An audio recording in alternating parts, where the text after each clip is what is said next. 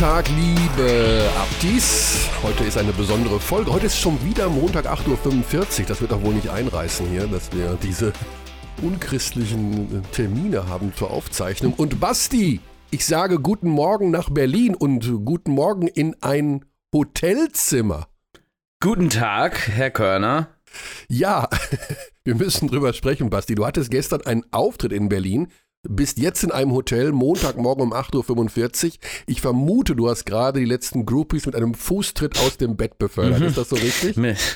Ja, mit so einem Besen musste ich die vertreiben, dass sie wieder rausgehen. ähm, ich, hatte nicht nur, ich hatte gestern nicht nur einen Auftritt, ich hatte gestern drei Auftritte wow. und seit mit.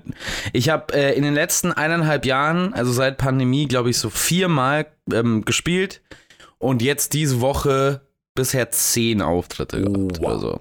Und wie läuft's? Let's Berlin vorher. Äh, besser jetzt ah. wieder. Man, äh, es ist vielleicht überraschend, aber je öfter man das macht, desto besser wird man wieder darin. Ist ein bisschen wie. So ein bisschen äh, wie Basketball kommentieren. Ja, da würden viele argumentieren, dass auch, ähm, dass es da auch ein paar gibt, die es schon lang machen und immer noch nicht wirklich gut sind. Ja, das, äh, aber, ja, willkommen im Club. ähm, damit habe ich aber niemanden Spezifisches gemeint. Ja. Ähm, aber, aber ja, es ist ähm, tatsächlich sehr hilfreich, wieder mit Leuten auf der Bühne zu stehen, die wissen, was zu machen.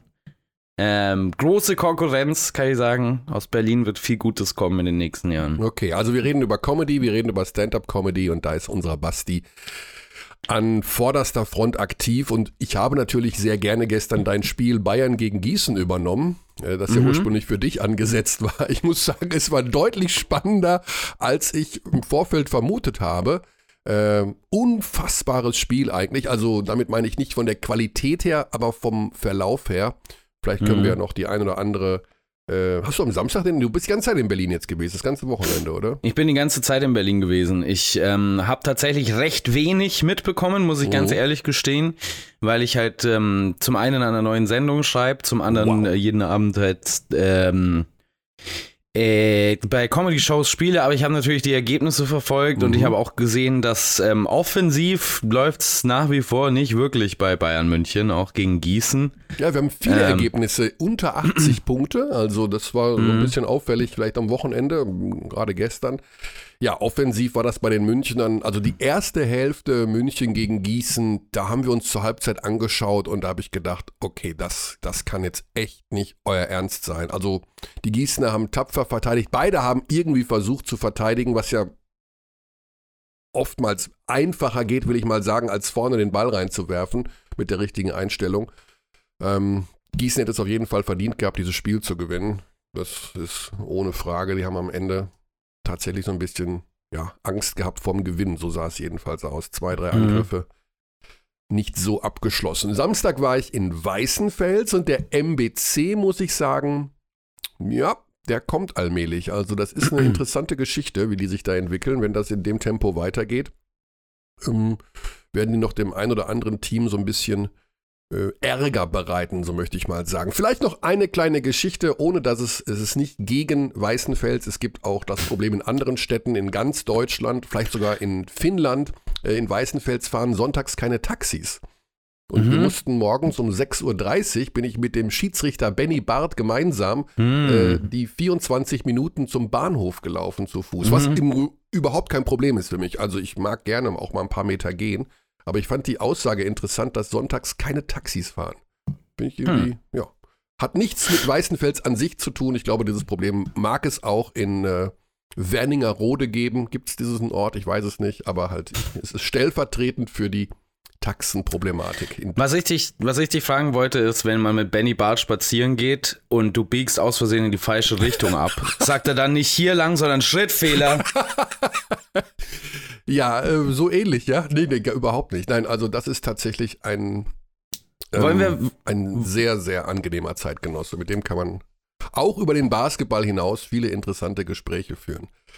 Wollen wir noch kurz etwas, was dir, glaube ich, sehr ja. wichtig war, aufarbeiten von letzter Woche, was deine Trips in den Osten angeht? Wollen wir das noch kurz durchsprechen? Ach, ich glaube, ähm, das hat sich irgendwie geklärt. Also, ähm, ich habe mit den Menschen gesprochen, die äh, gesagt haben, wir hätten den Osten zu stark kritisiert, beziehungsweise äh, in einem schlechten Licht dastehen lassen. Ich möchte eine Sache vielleicht dazu aufnehmen und die weiterleiten. Ähm, ein Kollege von mir ähm, sagte, das Grundproblem beginnt schon damit, dass man eine Fahrt in den Osten so deklariert, als würde man nach mhm. Nordkorea fahren. Also mhm. dieses äh, Besondere, das ist äh, Außergewöhnliche, dass man jetzt in den Osten fährt und dass da alles irgendwie anders ist.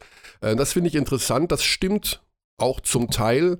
Äh, ich möchte dazu vielleicht eine persönliche Geschichte für zehn Sekunden erzählen, dann bin ich auch still. Also ich bin 53 Jahre alt, das heißt, ich gehöre zu den Menschen, die die Wende erlebt haben und jeder in meinem Alter weiß, wo er in, zu dem Zeitpunkt war. Ich war in der alten DDR. Ich habe das alles und für mich war diese Wende ist für mich die unfassbarste Geschichte nach wie vor außerhalb familiärer Dinge wie Geburt meiner Kinder oder äh, ähnliche private Sachen, äh, hm. die mhm. man überhaupt die ich überhaupt erlebt habe. Und für mich ist das nach wie vor etwas ganz, ganz Außergewöhnliches und Besonderes, dass da zwei völlig, völlig, völlig verschiedene Staaten, so habe ich es in meinen, bis zu meinem 21. Lebensjahr erlebt, plötzlich vereint wurden. Und äh, deswegen hat man vielleicht immer noch, anders als eure Generation, dieses Gefühl, äh, dass das ein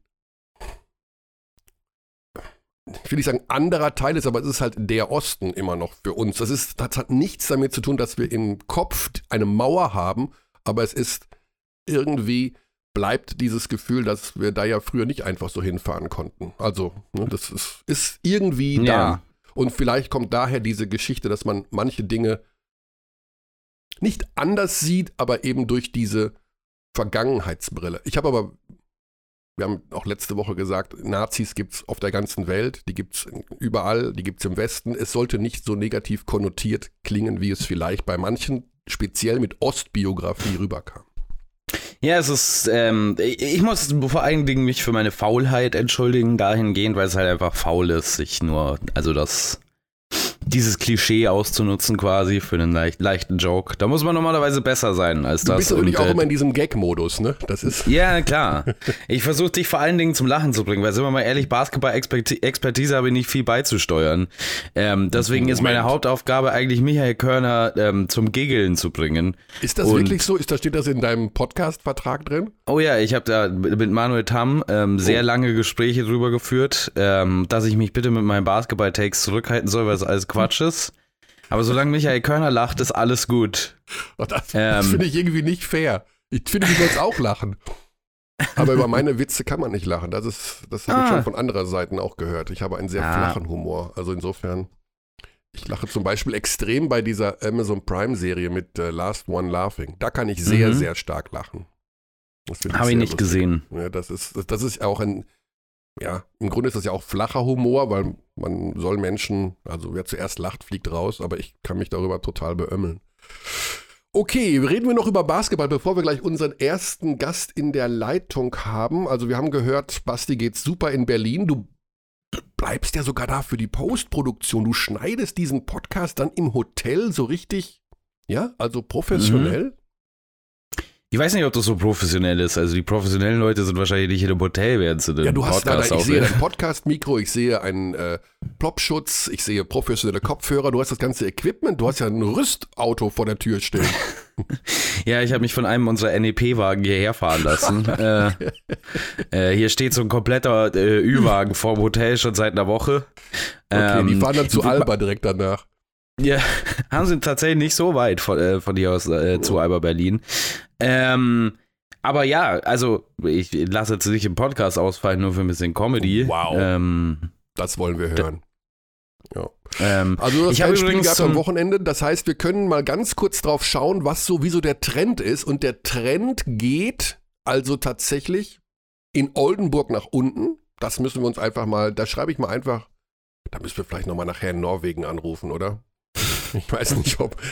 Ich kenne mittlerweile so ein bisschen den Plan von Phil Schwedhelm, wann er seinen Norwegisch-Kurs hat. Er schrieb mir letzte Woche auf Norwegisch, äh, wann er da seine Stunde hat am Dienstag, aber ich weiß nicht, ob er die auch am Montag hat. Also Oldenburg geht die Tendenz nach unten und in Bamberg, in Bamberg geht sie tatsächlich nach oben. Ungeschlagener Tabellenführer. Mhm, Im Spitzenspiel gegen die MLP Academics Heidelberg. Ja, die Liga wird das, gerade auf den Kopf gestellt, so ein bisschen. das Duell der ungeschlagenen Teams. Ähm, jetzt ist nur noch Bamberg das ungeschlagene Team.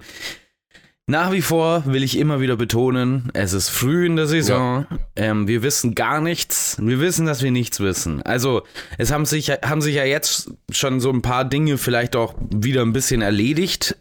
Also zum Beispiel die ähm, anfängliche Stärke der Löwen Braunschweig, die ja wirklich in den ersten beiden Spielen überragend ausgesehen haben und jetzt tatsächlich sehr am Schwächeln sind, wie es so sportlich zumindest eher zu erwarten war von dieser Saison aus meiner Sicht. Ähm, natürlich müssen die auch auf David Kremer verzichten, was eine extreme Schwächung ist. Der hat sich ja verletzt im Spiel gegen die Bayern. Mhm. Ähm, Ulm gewinnt überzeugend gegen Kreisheim. Das, ich hoffe tatsächlich, nicht weil ich gegen Kreisheim bin, ähm, aber aus deutscher Sicht mit Hinblick auf den Eurocup, der bald beginnt, dass dieser Trend sich fortsetzt, weil Ulm hat auch sehr wackelig ausgesehen bisher und ich würde es wirklich sehr gern sehen, wenn Ulm nochmal eine starke Eurocup-Saison spielen könnte wow. mit im, im letzten Jahr von Per Günther, weil ich, ich glaube, dass der Kader personell das haben wir ja schon besprochen, an einigen Stellen einfach nicht gut zusammenpasst. Ähm, ich glaube aber trotzdem, dass äh, wenn alle ihr Peak-Level erreichen, man irgendwie einen Weg finden kann, auch im Eurocup einen richtig guten Run anzusetzen. Das hat die Mannschaft jetzt in den ersten paar Spielen noch nicht so wirklich gezeigt. Jetzt hier gegen Kreisheim war es dann vor allem gegen das letzte Viertel, wo sie komplett dominiert haben. Ich hoffe, dass das mal so ein bisschen konstanter anhalten kann bei Ulm. Ja, Thema Eurocup. Perfekte Überleitung. Danke, Basti. Hm. Natürlich. Wir, das ist ja unser Thema gleich mit unserem ersten Gast, mit Lukas Meissner von den Towers aus Hamburg. Ähm, bevor wir da zu sprechen kommen, tatsächlich der Blick auf die aktuelle Tabelle in der Easy Credit BBL ist schon ganz lustig. Die ersten fünf Vereine, Bamberg, Heidelberg, Bonn, Chemnitz und der MBC. Also kein München, kein Ludwigsburg, kein Ulm, kein Oldenburg, kein Berlin. Äh, die üblichen Verdächtigen, so nenne ich sie mal, sind da noch weiter hinter und äh, Oh ja, apropos, ne? Also, apropos offensive Schwierigkeiten, die MHP Riesen Ludwigsburg, meine wow. Herren. Wow, ja. Das also, ist auch, also da bin ich auch nicht sicher, ob das schon der Weisheit letzter Schluss ist oder ob ähm, John Patrick nochmal bei der Bundesagentur für Basketballarbeit anrufen also, wird. Um irgendwo Könne, du hast es. Du hast dir die Antwort in deinem eigenen Satz gerade geliefert. Es ja. geht um John Patrick, also ist es nicht der Weisheit letzter. Schluss. Das wird nicht der abschließende Kader sein. Da kann man sich, denke ich, sicher sein. Ähm, ja, es ist tatsächlich, also wenn halt deine Leistungsträger, deine vermeintlichen, alle irgendwie speziell offensiv nicht so performen, dann ja. wird es natürlich schon echt schwer. Ähm, ich weiß nicht, ob das jetzt bei Ludwigsburg aktuell tatsächlich nur ein Problem der äh, schwächeren Form von einigen ihrer Topspieler ist, weil gerade Jonah Radebau, von äh, dem wir ja vor der Saison gesprochen haben, der hat ja so enorme Schwünge auch schon in dieser Saison mit ähm, seinem offensiven Leistungsvermögen. Also manchmal sieht er tatsächlich aus, ich kann mich noch erinnern an den ersten Spieltag gegen Hamburg, da sah er aus, ja, der wird MVP. Und dann gibt es aber Spiele, wo er aussieht, als der, äh, wüsste er nicht, was er da draußen macht am offensiven Ende. Ist natürlich noch sehr jung, das bedingt das alles mit, aber mh, mm, das muss aus Ludwigsburger Sicht schon recht schnell nachgezurrt werden, ähm, früher oder später ähm, weil man ansonsten echt in eine schwere Saison reinläuft. Ich glaube, die hat man auch so, zum gewissen Teil dort erwartet. Ähm, aber na klar ist der Anspruch da auch wieder ähm, hohe Playoff-Platzierung. Gleichzeitig muss man sagen, die BG Göttingen, ne? Da ja. läuft es gar nicht so schlecht. Da also, läuft gar nicht so schlecht. 2-1. Also tatsächlich, mhm. ich glaube auch, dass die Bayern sich fangen werden. Ich glaube auch, dass Berlin sich fangen wird. Ich glaube auch, dass ähm, ja, Hamburg da vielleicht noch kommen wird. Aber Ludwigs, also gerade Oldenburg sehe ich als Problem, muss ich offen zugestehen. Also da bin ich, das da bin irgendwie ich, nicht gesund aus. Bin ich überhaupt nicht dabei, um ehrlich zu sein. Mhm. Ähm, ich seh, weiß, die Bilanz ist 1 zu 3. Ich sehe aber zumindest bisher gegen Alba, ich meine, gegen Alba kann man, mit, kann man mal verlieren und auch deutlich verlieren. Mhm. Dementsprechend ist das für mich jetzt weniger problematisch. Äh, ich sehe da ein Teamkonstrukt, das gut funktionieren kann, nach wie vor. Okay. Ich bleibe bleib da für den Moment dabei. Ich glaube halt nur, dass das so viel neue Struktur ist, dass ähm, das Zeit braucht. Das gilt natürlich auch zu einem großen Teil für alle anderen Teams, ähm, über die wir gerade schon gesprochen haben. Nur finde ich, dass bei Oldenburg sich die Art zu spielen fundamental geändert hat, im Gegensatz zu diesen anderen Teams. Mhm. Ähm, also es ist halt einfach kein Mahal Basic mehr da. Und Genau. das war das ganze Spielsystem offensiv. Ball zu Mahal Basic und dann schauen wir mal. Alle Karten, alle Rennen, äh, der findet schon jemanden. Und jetzt hast du einen komplett anderen Spielstil, an den du dich auf einmal, ähm, an den du dich auf einmal gewöhnen musst. Lukas, äh, hör gut musst. zu. Unser Basti ist noch am Philosophieren. Das ist, das ist schon das zweite Mal diese Saison, dass du das machst, Curly. ich Dass du darf unsere Gäste nicht warten lassen. Lukas Meissner aus Hamburg, guten Morgen. Guten Morgen, moin. Moin. Ich wollte Basti gar nicht unterbrechen bei seinen äh, Philosophien. Er hatte über die Spielkultur in Oldenburg erzählt, die sich in diesem Jahr so verändert hat, äh, ohne Mahal Basic. Wir wollen aber natürlich erst einmal mit dir reden, Lukas. Es gab, erstmal vielen Dank für deine Zeit. Du merkst, wir sind schon hier mittendrin und alles läuft schon, alles leuchtet rot. Ähm, du hast uns ein Interview gegeben, nach, unmittelbar nach deiner Verletzung im Februar. Du erinnerst dich. Ja, ich erinnere mich, genau, ja. Das war, wir machen den Podcast jetzt seit sechs Jahren, das traurigste Interview, an das ich mich erinnern kann. Es war also erstmal Riesenrespekt, dass du es damals getan hast. Und als du aufgelegt hast, da hatte ich so ein Kloß im Hals und dachte mir, oh, scheiße, dem Kerl geht's einfach nicht gut. Und zu Recht, du hattest ja diese schwere Schulterverletzung. Deswegen gestatte uns die allererste Frage, wie geht's dir heute? Ähm, mir geht es eindeutig besser. Ähm, die Schulter ist, äh, die Schulter hält. Ich Mhm. bin fit. Ähm, deswegen, ich äh, bin einfach froh, dass, dass dieser, diese lange Reise von der Verletzung oder dieser lange Weg jetzt so ein bisschen ähm, das Ende gefunden hat. Natürlich wird das jetzt weiterhin so meine Schwachstelle bleiben des Körpers. Ah, nee, nee, nee, Also nee, Psychologisch falscher Ansatz, Lukas. Muss ich mich natürlich immer regelmäßig noch drauf konzentrieren, aber vom Kopf her ist da, Moment. ist da alles auch soweit gut, dass ich sagen kann, ich gehe ich gehe in jedes Spiel, in jedes Training mit 100 Prozent. Du kennst das Derrick Rose-Syndrom. Du kennst Ja, dieses, genau, Ne? Also genau. Mhm. Kreuzbandriss und danach immer nur aufs Knie hören und nicht mehr so springen, sich drehen und laufen wie vorher. Das ist Kopf, also es ist nicht mehr deine Schwachstecke, es ist deine Stärke geworden, weil sie ja hält und weil sie richtig, weil sie richtig gut zusammengeflickt wurde. Das ist jetzt viel stabiler als vorher. Das ist ein guter Ansatz, ja. Dann nehme ich mir den zum Herzen und dann versuche ich den mal so richtig anzunehmen. Ja, Das ist jetzt, also ich weiß es nicht, ich habe ich hab keine Ahnung, aber ich glaube, dass man, dass nee, also ich sehe macht es da auch viel, ne? ja, also ich sehe es jetzt nicht vom Kopf her als Schwachstelle an sich, als mein Körper an, sondern es geht ja darum, dass das ähm, jetzt, äh, also vom Februar ist ja jetzt auch nicht so lange her, was jetzt so eine äh, schwerwiegende Operation angeht. Deswegen geht es halt darum, dass es, dass ich regelmäßig noch darauf achten muss, äh, die Schulter noch weiter zu kräftigen Mhm. und noch weiter zu stützen.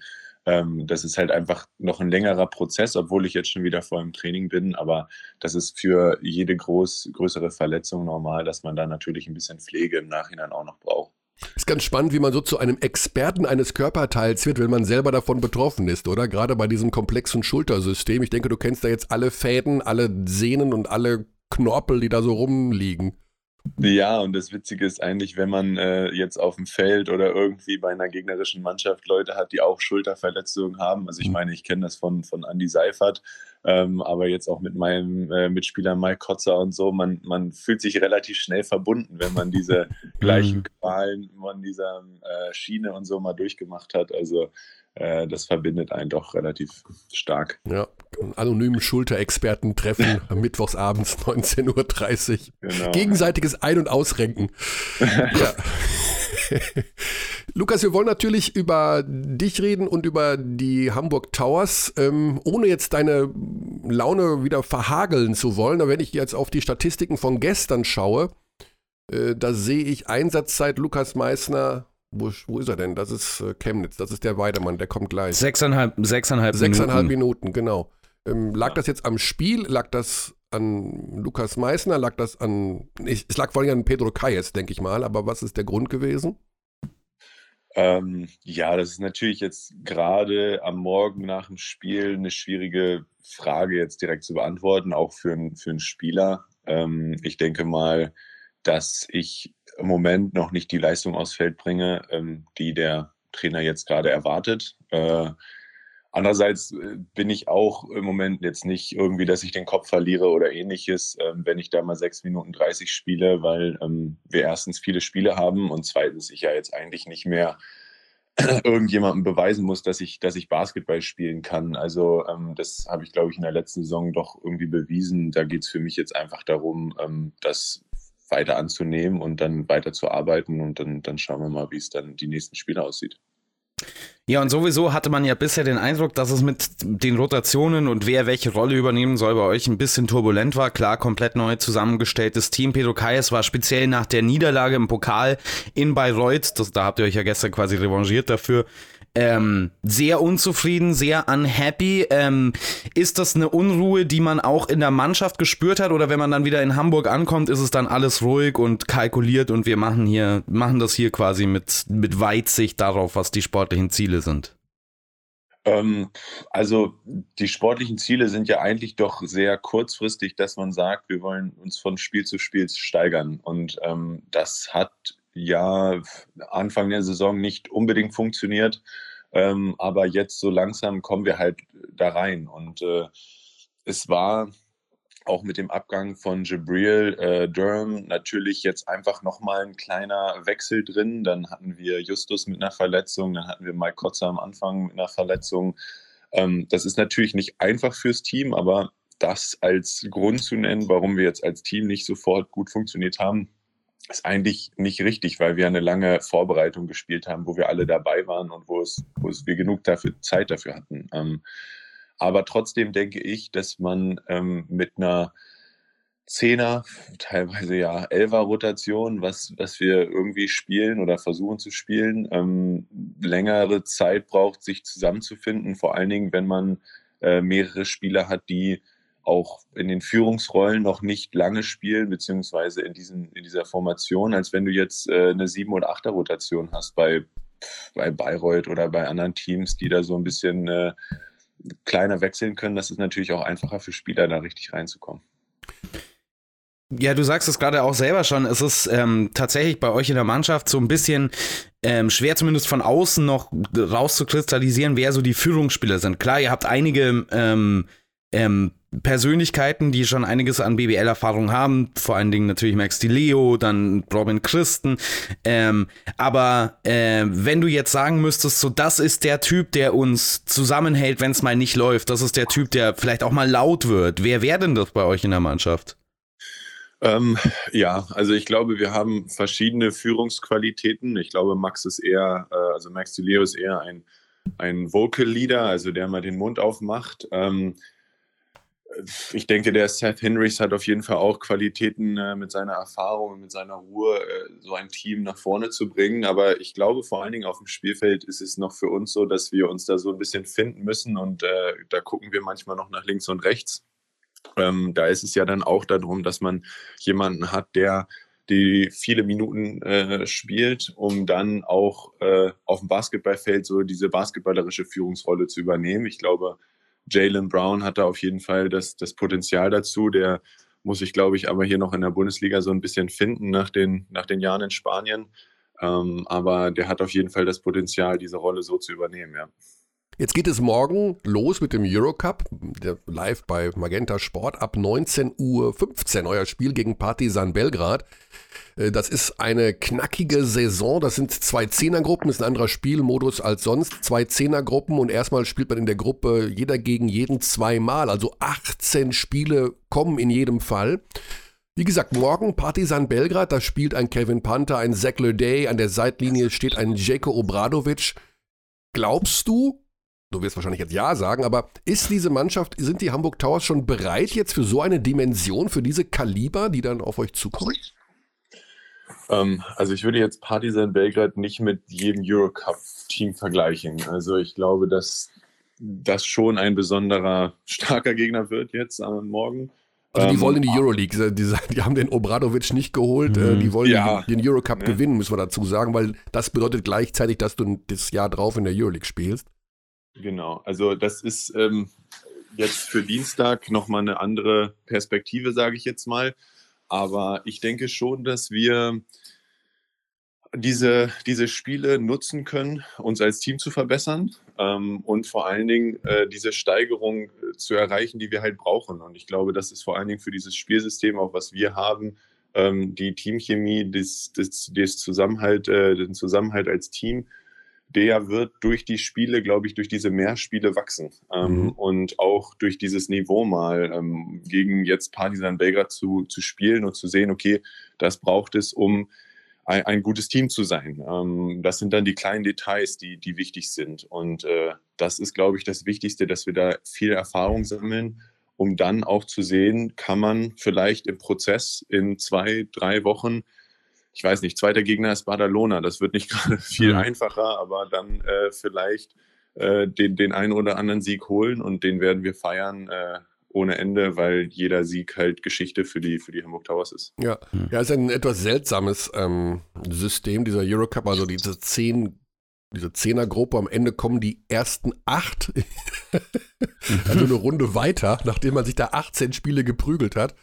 Äh, ja, aber gut, ist so wie es ist. Ähm, wir haben am Anfang, äh, Lukas, über die BBL noch kurz gesprochen, über, das, äh, über die Tatsache, dass da momentan auf den ersten fünf Plätzen Bamberg, Heidelberg, Bonn, Chemnitz und der MBC stehen. Ist das aus deiner Sicht eine Momentaufnahme? Ist das, oder hat sich irgendwas, wenn du dir so die Spiele, die Teams, die Ergebnisse anschaust, hat sich irgendwas in der Tektonik verändert? Ähm, also ich glaube, dass jetzt äh, gerade es noch ein bisschen zu früh ist, auf die Tabelle zu schauen. Ähm, Weil ihr Zehnter seid, ich weiß schon, ja. Hm. nee, aber nach vier Spielen ist es halt äh, schwierig jetzt zu sagen, äh, weiß ich nicht, da verlierst du mal ein Spiel knapp ähm, und dann bist du 3-1 und dann bist du auf einmal auf dem achten oder siebten Platz. Also das ist für mich äh, noch nicht von Bedeutung. Ich denke, dass Bamberg aber ähm, einen sehr guten Start hingelegt hat und auch das Team sieht sehr gut aus. Ähm, und äh, mit Heidelberg natürlich eine, eine Überraschungsmannschaft. Aber ich glaube, dass das vor allen Dingen jetzt in der Länge der Saison, also nach 10, 15, 20 Spielen, wird das nochmal ein bisschen durchgewürfelt werden. Und äh, Natürlich hoffe ich wieder, dass es so eine Cinderella-Story gibt wie Kreilsheim oder Fechter, weil das ist ja immer schön dann mitzusehen und mhm. würde es den Heidelbergern auch gönnen, aber äh, ja, ich bin mal gespannt, wie das, wie das weitergeht. Okay, ja, da kommt für euch natürlich noch diese Doppel, die berühmte Doppelbelastung hinzu, über die wir dann immer wieder reden, äh, gerade als Außenstehende, wenn man sieht, gut, Euroleague ist nochmal eine höhere Belastung mit dem Doppelspieltag zwischendurch, mhm. aber die Reiserei, ihr werdet äh, da ja auch ein bisschen durch die Gegend gurken in den nächsten Wochen und Monaten.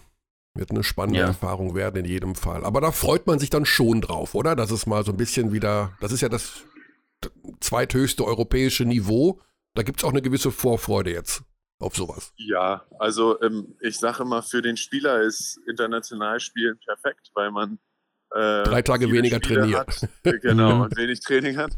Ähm, aber für, für einen Trainer wahrscheinlich eher andersrum. Und äh, ich finde es einfach gut, dass man äh, beim Spiel lernen muss. Man hat nicht mehr diese Trainingsvorbereitung, äh, ja. sondern wir müssen im Spiel äh, reagieren. Wir müssen äh, äh, da besser auch fürs nächste Spiel dann schon arbeiten und so. Also ich glaube, das wird nochmal eine gute Erfahrung, vor allen Dingen mit so vielen Spielen, ähm, dass man, dass man das auch als Spieler, dass es dann einen weiterbringt, sich nochmal anders weiterzuentwickeln und so. Das, glaube ich, wird schon auch einfach eine tolle Erfahrung. Ja, das denke ich in jedem Fall. Auf jeden Fall ist das morgen Abend schon mal ein richtig äh, knackiges Spiel gegen, gegen Partisan Belgrad und man sollte sich einfach auch da, wie du sagst, einfach die Erfahrung mitnehmen erst einmal und, und gucken, was passiert. Ja, Lukas, wir haben gleich noch Nelson Weidemann von den Chemnitzern. Ihr seid nicht der gleiche Jahrgang, ich weiß, ihr seid so ein bisschen auseinander, aber kennt ihr euch eigentlich so ein bisschen von irgendwelchen Geschichten von früher? Ihr seid so zu weit auseinander, um gleiche U18-Gedöns gespielt zu haben, aber kennt man sich trotzdem? Äh, also viel kennen wir uns nicht. Man kennt sich natürlich über, über Ecken und Enden, also über Karim, die beide Münchner sind, mhm. ähm, kennt man sich dann doch schon ganz gut. Äh, aber wir, wir, wir haben uns jetzt nur in Chemnitz dann nochmal gesehen, wo er sehr gutes Spiel gemacht hat und eine sehr gute Saison gemacht hat. Das freut mich dann auch immer zu sehen, dass das gut läuft bei ihm. Ja. Ah, bevor wir natürlich zu Nelson kommen, äh, haben wir eine Sache vergessen, das Thema Nationalmannschaft. Gordy Herbert hat ja alle angerufen, er hat 45 Spieler angerufen. Warst du dabei eigentlich bei den 45? Ja, er hat mich auch angerufen ähm, und wir haben kurz geschnackt. Äh, es, er war sogar jetzt auch in Bayreuth, aber da musste ich ja krankheitsbedingt kurzfristig mhm. leider äh, absagen. Mhm. Deswegen konnte ich jetzt nicht mit ihm persönlich reden, aber ähm, am Telefon haben wir uns auf jeden Fall schon ausgetauscht. Okay, also Ich habe noch ein äh, Zitat von dir aus der Hamburger Morgenpost gefunden. Das ist, glaube ich, gar nicht so alt. Äh, der Traum von der Europameisterschaft erlebt. Ja, äh, ich glaube, das, das wird für jeden Spieler so sein. Jeder, der angerufen wurde, jeder, der da eine Chance dabei zu äh, sein hat. Ähm, auch für mich ist das so. Dann wünschen wir dir alles Gute dafür. Jetzt abschließend noch, um die Brücke zu Nelson Weidemann zu schlagen. Ja, auch jemand, der immer wieder irgendwo anklopft und immer wieder weiterkommen will. Also, ist jetzt vermessen vielleicht, was ich frage, aber hast du einen Tipp oder sowas? Was macht man denn, um immer einen Schritt weiterzukommen? Was ist so außer harter Arbeit? Was muss man noch, was lernt man noch im Laufe der Jahre dazu? Also viel, viel auf sich selber hören. Äh, gibt genug, die irgendwie was anderes sagen. Ah. Ähm, und äh, sonst würde ich einfach sagen, äh, viel, viel Geduld. Also äh, das braucht es schon. Wenn es nach einem Jahr nicht klappt, dann klappt es vielleicht nach dem zweiten. Und wie man bei ihm jetzt sieht, ähm, vielleicht jetzt in so einem Jahr so einen Durchbruch zu schaffen, ähm, wo dann die Leute ihn nicht mehr nur als jungen deutschen Spieler anzusehen, das, das wünsche ich ihm. Und äh, das, da zahlt sich dann die Geduld aus. Darf ich da kurz nachhaken, was du mit dem ersten äh, Ansatz da gemeint hast? Mehr auf sich selber hören, weniger auf andere. Ich habe mal kurz, also ich weiß es auch, dass du bist ja bei Golden Patch, also bei der Dennis Schröder Agentur. Äh, ja, da bin ich nicht mehr. Also, ah, da bist du nicht äh, mehr. Nee, äh, da bin ich nicht mehr. Ähm, ich äh, habe mich da aus der Sache verabschiedet. Aha.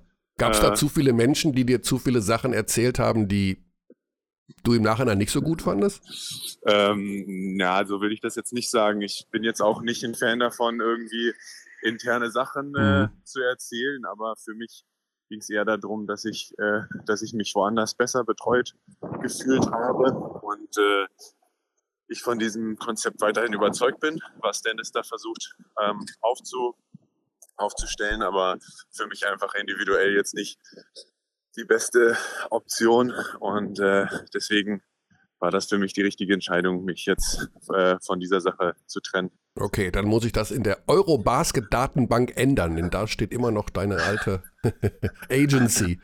Ja, das ist frisch, frisch. Ah, das ist ganz frisch. Wen, wen können wir denn da jetzt eintragen? Heiße News. Okay. Äh, ja, das, das kommt auch noch. Das kommt also, auch noch, alles nicht offiziell. Genau. Boah, das jetzt, genau. bevor es zu heiß wird, Lukas, müssen wir direkt das Gespräch beenden.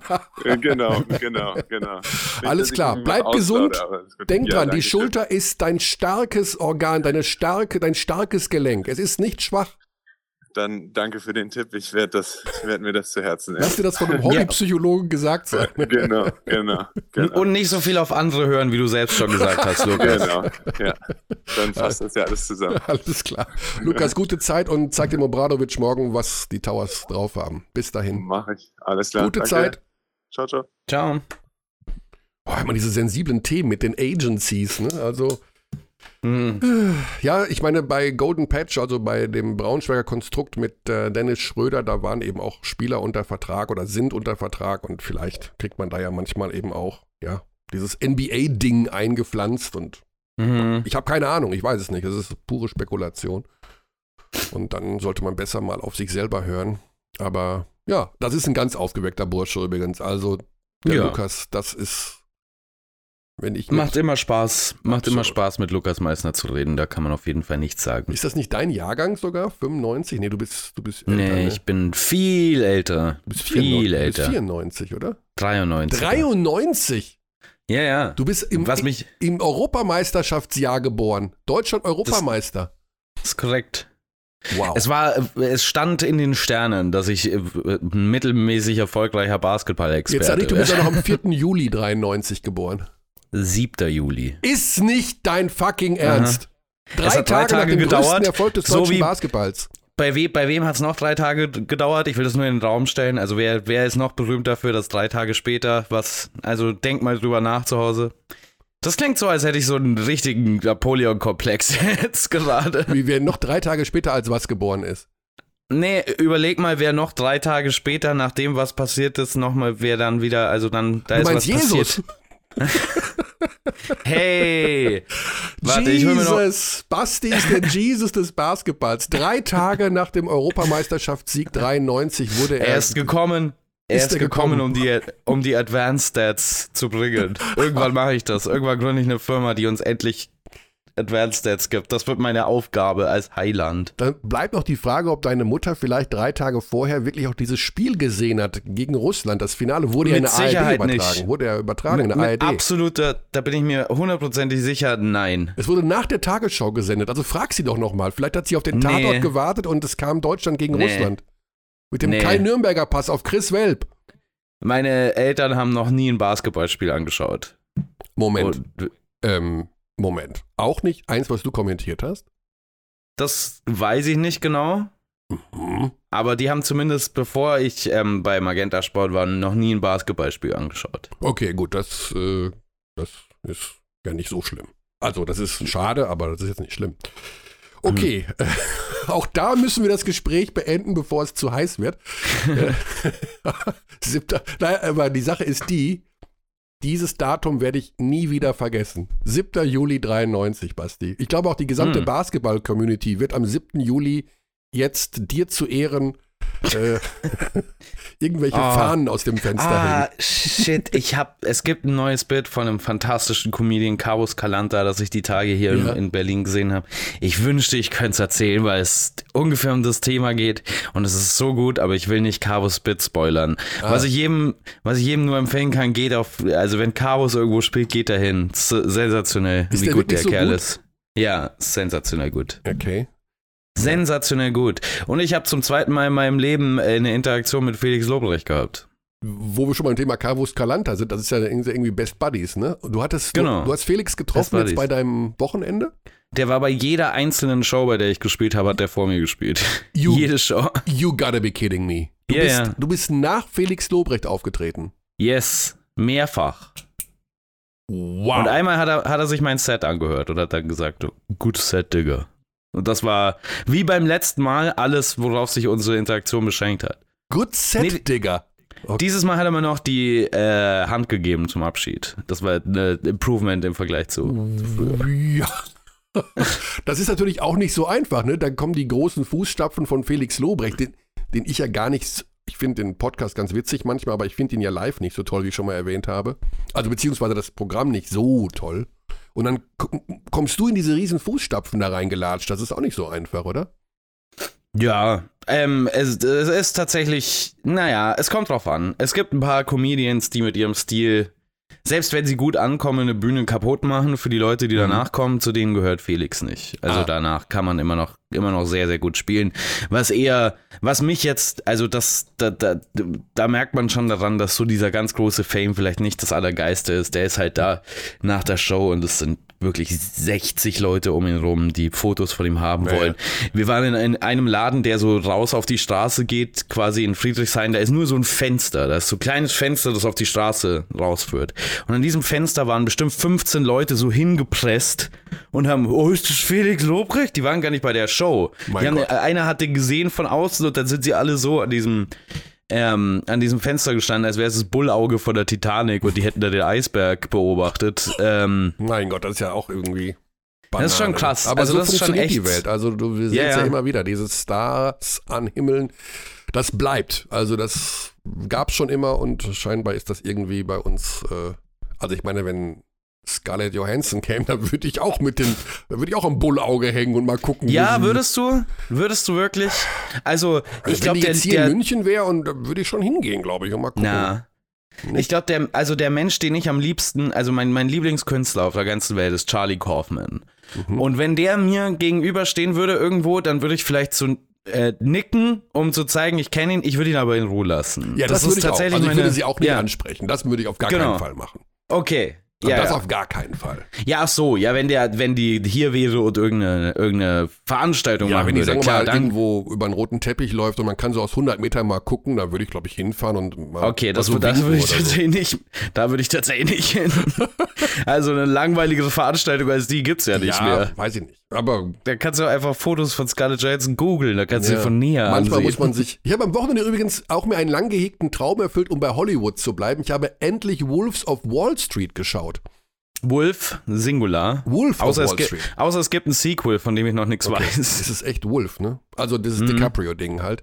Martin Scorsese, ja. Ja, drei Stunden. Und das ist ja immer so eine Geschichte, die einen so ein bisschen abschreckt, ne? Drei Stunden Film gucken.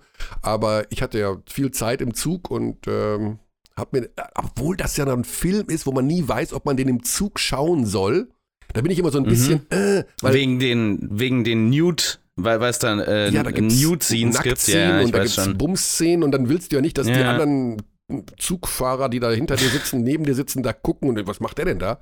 Ah, ich mache das mittlerweile, ich mache das mittlerweile mit Absicht, um ehrlich zu sein. Echt? Ich habe mir jetzt für die Zugfahrt nach Hause Nymphomaniac runtergeladen von Lars von Trier. Einfach nur damit, einfach nur, damit ich das Abteil für mich haben kann, endlich. Also,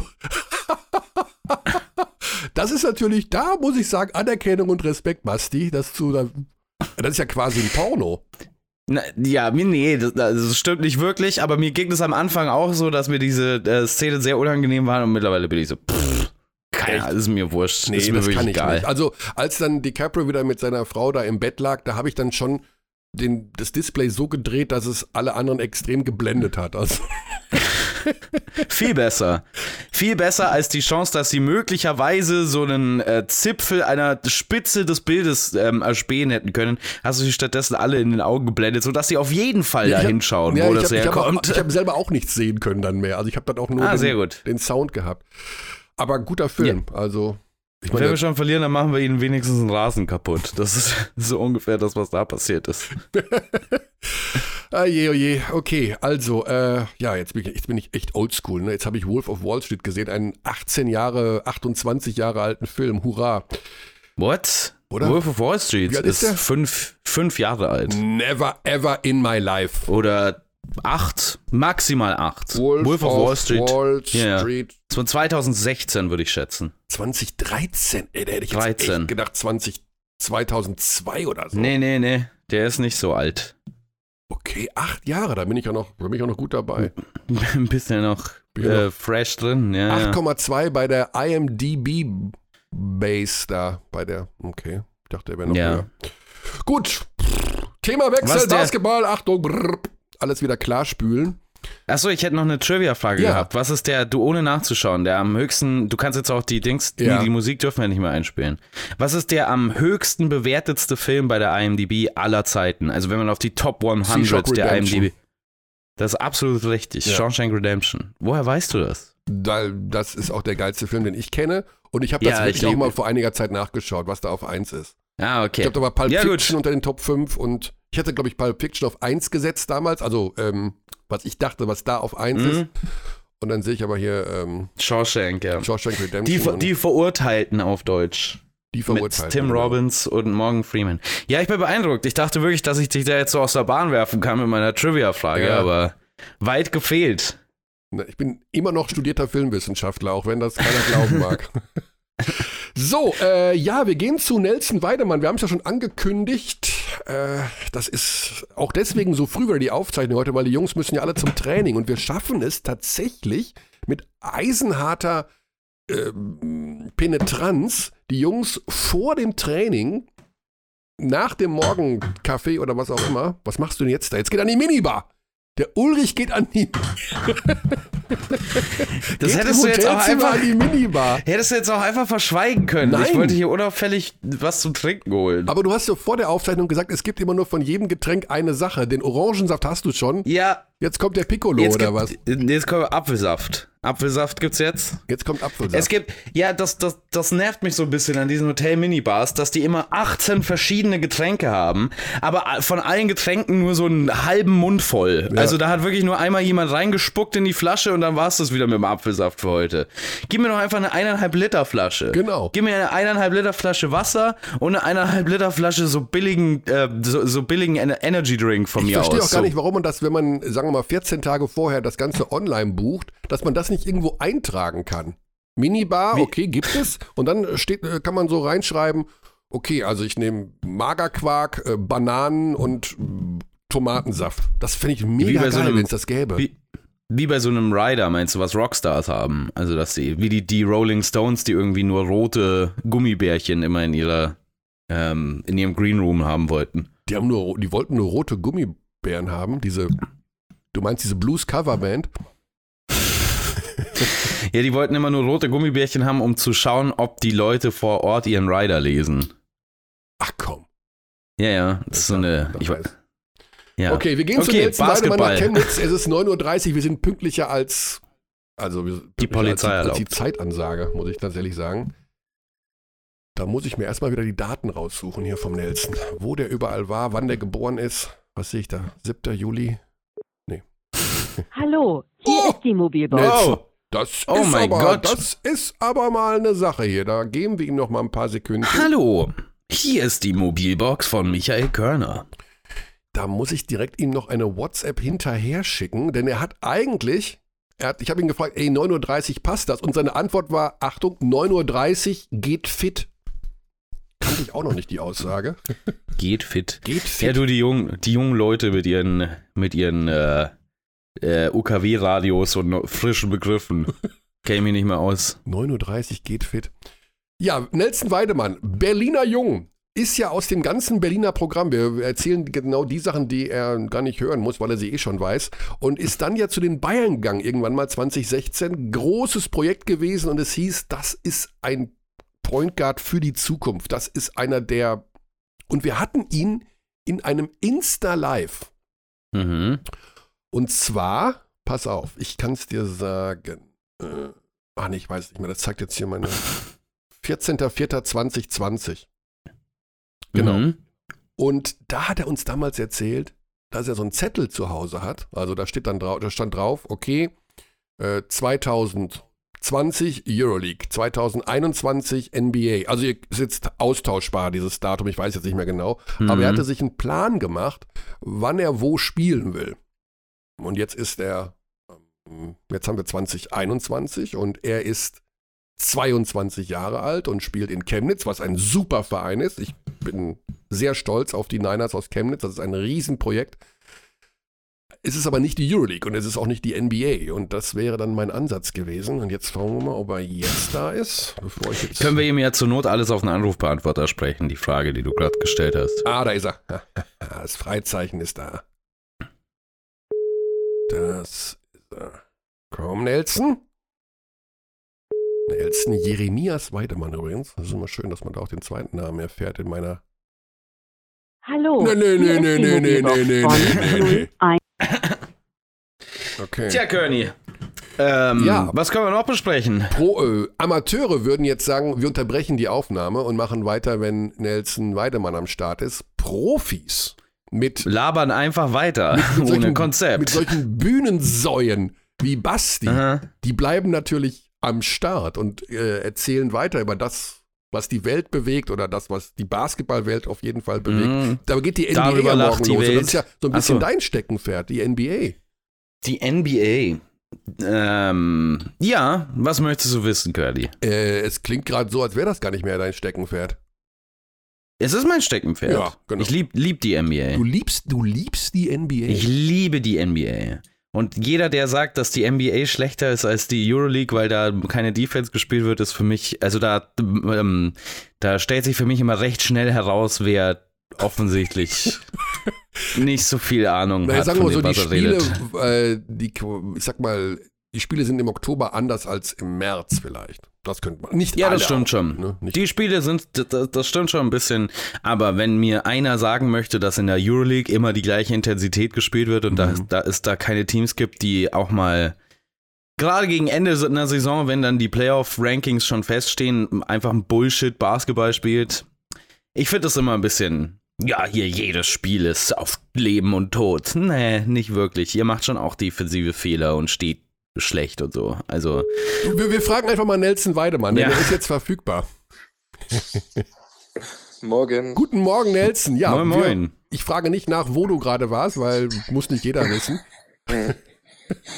Aber wir sind jedenfalls jetzt dabei und wir haben gerade Basti Ulrich ist noch an meiner Seite über das Thema NBA gesprochen, die ja morgen losgeht. Und Basti ist ein riesen NBA-Fan und er sagt, ähm, es ist totaler Quatsch, wenn man sagt, dass in der NBA keine Defense gespielt wird und nur Euroleague oder andere Ligen intensiv immer jedes Spiel angehen. Wie siehst du das denn eigentlich? Äh, ich würde sagen, das ist von Team zu Team unterschiedlich, ne? Also, also ich glaube, Teams, die ähm, anfangen, irgendwie ab 20. Spieltag zu tanken, würde ich Ja. jetzt nicht sagen, dass sie Defense spielen. Aha. Aber Hm. ein ambitioniertes Team wie Milwaukee oder Phoenix, also die verteidigen schon durchaus mal ein ganzes Jahr lang. Also würde ich persönlich darüber sagen, dass es unterschiedlich ist. Aber ja, es gibt definitiv Defense in der Mhm. Defense, alles andere ist Schwachsinn. Du verfolgst die NBA logischerweise. Ja, klar doch. Und jetzt müssen wir, sollen wir kurz raten, was dein Lieblings... Hast du ein Lieblingsteam? Ja, ne? Oh. Mm, Ja, ich scheinbar hab, nicht. Ich, ich habe ein bisschen damit aufgehört, so, ne? Ich habe das Gefühl, ich bin so raus aus dem Alter, glaube ich. Ach, Ja, die neue Generation, neue Generation ist ja mehr Fans von Spielern als von Teams. Ne, Also auch, müssten wir, ne, wenn auch dann- von Spielern, auch von Spielern. Also ich meine so, ich weiß nicht, ich bin jetzt nicht mehr so 14, 15, 16 Jahre alt, so, ne? Das ist Mhm. so, keine Ahnung, also es ist ein bisschen so ab, abhandengekommen. Ja, du bist ja schon sagenhafte 22. so sieht's aus. Altes Haus. Ja. ja. Nelson, ich habe gerade in der Wartezeit, äh, weil wir haben schon zwei, dreimal versucht anzurufen, aber egal, wurscht, ähm, die Geschichte erzählt, dass du schon mal in Insta Live bei uns erzählt hast von deinem Plan, wann du wo spielen willst, Mhm. den du dir aufgestellt hast. Ähm, Mhm. Gibt es diesen Plan noch? Ja klar, auch im besten Zustand. Ach komm, es haben sich Ja. nur die Jahre verschoben, wo du wann spielen willst. Ja, genau, aber an sich, der Plan ist gleich geblieben. Okay, also wir sind noch in der BBL und wir sind Mhm. Ich muss da leider kurz ausholen, Nelson. Ich bin halt, ich bin halt, ich hab dich, das ist halt, es gibt manchmal Situationen, ich hab, ähm, wie heißt der Tennisspieler noch? Der Spanier, jetzt komme ich nicht auf den Namen. Äh, äh. Wie heißt er denn? Nadal, mein Gott. Nadal. Ich habe Nadal mit 16 gesehen in Stuttgart beim Training. Und ich habe zu meinem Kumpel gesagt, das wird der beste Spieler aller Zeiten. Nie wieder wird dieser Mann ein Spiel verlieren. Und ich habe Nelson Weidemann gesehen und dachte mir, okay, der Typ ist echt gut. Der wird richtig gut. Und es dauert aber immer so ein bisschen länger. Du warst jetzt in Bayern, du warst bei Bamberg, du warst bei Göttingen, du warst in Chemnitz. Was, was bremst dich noch irgendwie, das alles abzurufen, was du eigentlich kannst? Ähm, ich würde sagen, mich hat die letzten Jahre allgemein das, also ich würde persönlich sagen, das ist allgemein ein bisschen das Problem von deutschem Basketball. Ähm, die Art und Weise, wie deutscher Basketball besonders innerhalb der BBL ähm, mit jungen Spielern umgeht. Mhm. Das, also ich würde sagen, es fängt einigermaßen, es fängt schon meiner Meinung nach an ganz oben bei den äh, Trainerpositionen. Also ich meine, wie viele deutsche Trainer gibt es in der ersten Liga? Wenig, aber es gibt generell wenig deutsche Trainer. Genau, Hm. da fängt es schon mal an. Äh, ich, ich persönlich glaube, ein deutscher Trainer oder einem deutschen Trainer fällt es leichter, einem jungen Spieler zu vertrauen als ein ausländischer Trainer. Ein, Ausländ ein ausländischer Trainer kommt, ähm, kommt in den Verein mit gewissem Druck, gewissen Erwartungen. Ähm, der muss performen. Und ich persönlich glaube, der hat nicht unbedingt ähm, das Ziel, direkt junge Spieler auszubilden. Aber wenn ein, aber wenn ein deutscher, ambitionierter Trainer da wäre, oder wenn es mehrere sind, ähm, wäre die Wahrscheinlichkeit höher, dass sie sich auch mal, wie soll ich sagen, das zur, äh, das zur Aufgabe nehmen, jetzt mal die nächste Generation am Basketball voranzubringen in Mhm. Deutschland. Ähm, also ich meine, wenn man das halt mal mit anderen Ländern wie Frankreich oder Spanien vergleicht, äh, kann man halt einfach deutlich sehen, dass ähm, in den Teams da mehrere junge Spieler schon viel früher involviert sind und halt generell schon in jungem Alter, wie zum Beispiel 17, 18, 19, 20, schon mal größere Rollen bekommen. Also meiner Meinung nach finde ich das jetzt ähm, auch schon eine gute Situation, wo wir jetzt gerade sind in Deutschland mit den jungen Spielern, die wir haben. Das sind jetzt doch schon ein paar geworden über die letzten Jahre mit, also ich würde jetzt mal sagen, von Jahrgang 97 bis 2001 haben wir jetzt doch schon ein bisschen mehr Jungs, als ich erwartet Absolut, vor ein paar Jahren. ja. Mhm. Aber trotzdem finde ich, dass es immer noch nicht da ist, wo es eigentlich sein sollte im Vergleich zu den anderen, äh, im Vergleich zu den anderen europäischen äh, Top-Ligen. Von daher würde ich sagen, das hat ein bisschen allgemein was mit deutschem Basketball zu tun. Aber vielleicht kann es auch daran liegen, dass deutsche Jungs an sich allgemein äh, Late Bloomers sind, ne? Ah. Also dass sie Mhm. spät, äh, spät erst zur Geltung kommen. Ne? Aber ich denke mir so am Ende des Tages ist es kein Wettrennen. Also ich meine so, das ist immer noch ein Marathon, ne? Kein Sprint. Hört sich jetzt ein bisschen basic an, aber ist glaube ich so. Absolut. Ähm, und ja, also wenn es mit 27 klappt, klappt es mit 27. Wenn es mit 21 klappt, klappt es mit 21. Also ich, ich äh, kriege jetzt keine grauen Haare, wenn es nicht klappt oder so. Aber ich denke mir halt, Hauptsache es klappt. Und da ist mir dann das Timing relativ egal. Ähm, das führt jetzt vielleicht ein bisschen ähm, äh, arg weit weg, aber ähm, ich glaube, das Problem mit ähm, Einsatzzeiten von jungen deutschen Spielern ist eins, das ja in den letzten Jahren immer wieder ähm, ähm, sehr groß diskutiert wurde. Wie blickt man denn da von außen auf so ein Projekt wie ähm, bei Braunschweig, wo das ja ähm, der der Kernpunkt des Ganzen ist, dass vor allen Dingen deutsche Spieler da viel Zeit bekommen? Also ich, von außen, glaube ich, blickt man darauf echt top. Ne? Also das ist, ich glaube, jeder Spieler, der jetzt älter ist, hätte sich gewünscht, dass es sowas schon damals gegeben hätte. Äh, also ich finde, das, was in Braunschweig passiert, ist unfassbar. Also was sie da machen mit den jungen, äh, was, was Dennis sich vorgenommen hat, jungen Spielern Chance zu geben, geht auf, meiner Meinung nach. Äh, ich bin ja ziemlich gut mit, äh, mit, mit Bene Turudic. Der sagt auch, dass alles, also es wird von Jahr zu Jahr besser dort, es wird optimiert. Der Trainer ist auch richtig gut und ich meine, die spielen auch keinen schlechten Basketball, so ist nicht. Es ist halt schwer, mit einer jungen Mannschaft konstant in der Liga oben mitzuspielen, weil die Liga halt doch schon ziemlich hart ist, besonders was Körperliche betrifft. Aber ansonsten finde ich, ist es ein echt mutiges, aber auch Hammerprojekt, ne? Also ich glaube, in Erfurt war das vor ein paar Jahren auch so. Da waren auch, das war auch eine etwas größere junge Truppe, aber die konnten sich halt leider nicht in der ersten Liga halten. Mhm. Und ich mhm. glaube, dass, ich glaube, diese Angst ist bei vielen Mannschaften ähm, sehr groß. Gab es denn da ein Angebot von Braunschweig oder gab es keins? Dann wäre doch dann ideal gewesen. Nein, ich glaube nicht, dass es ein Angebot von Braunschweig gab, aber mhm. ist auch okay. Aber ich glaube, ähm, Ulm ist auch auf einem guten Weg. Also mhm. was Ulm jetzt auch dieses Jahr macht, also ich meine, sie gelten jetzt absolute Top-Mannschaft. Ähm, und wenn man bedenkt, wie viele junge Spieler die im Team haben, die eigentlich auch schon wirklich eine gute Rolle haben, mit, mit Phillips, mit Jallo, mit Herkenhoff, also die schon wirklich richtig wichtig Teil der Rotation sind und trotzdem als absolutes Top-Team gelten, also ist auch schon super.